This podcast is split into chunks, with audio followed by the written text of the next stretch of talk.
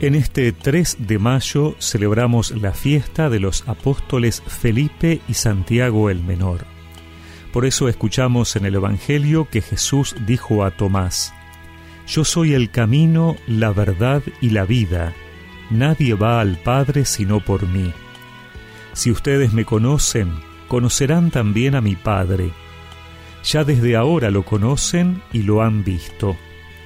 Felipe le dijo, Señor, muéstranos al Padre y eso nos basta.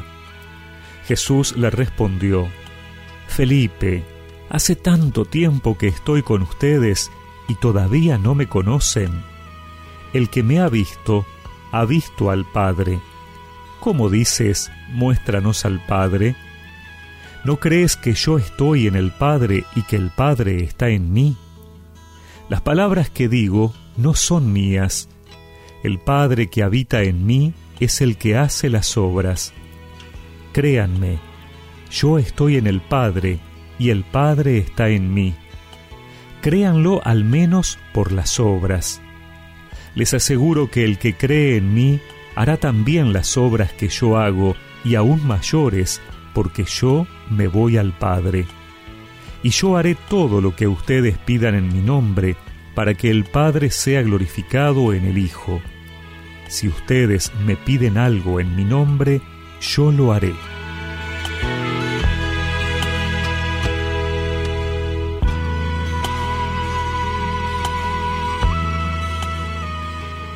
Hoy, en la fiesta de los apóstoles Felipe y Santiago, escuchamos una de las intervenciones de Felipe en el Evangelio pidiéndole a Jesús que les muestre al Padre.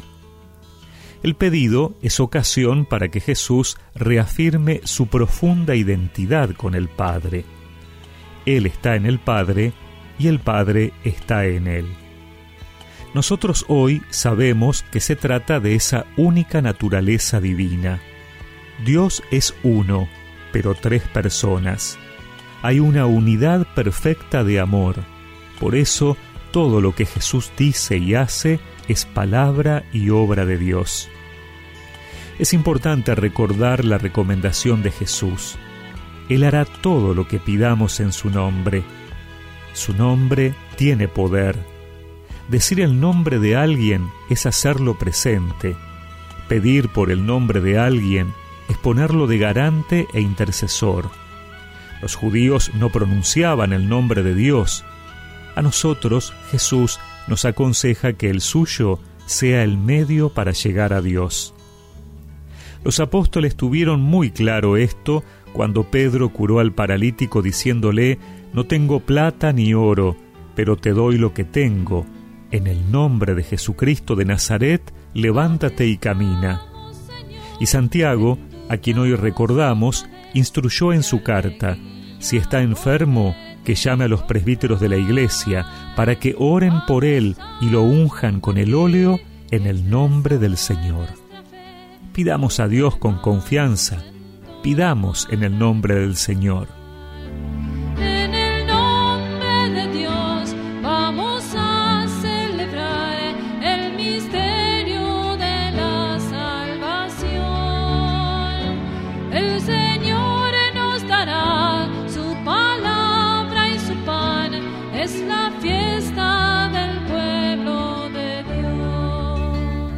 Y recemos juntos esta oración.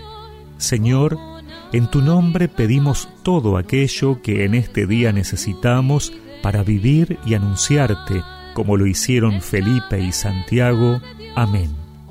Y que la bendición de Dios Todopoderoso, del Padre, del Hijo y del Espíritu Santo los acompañe siempre.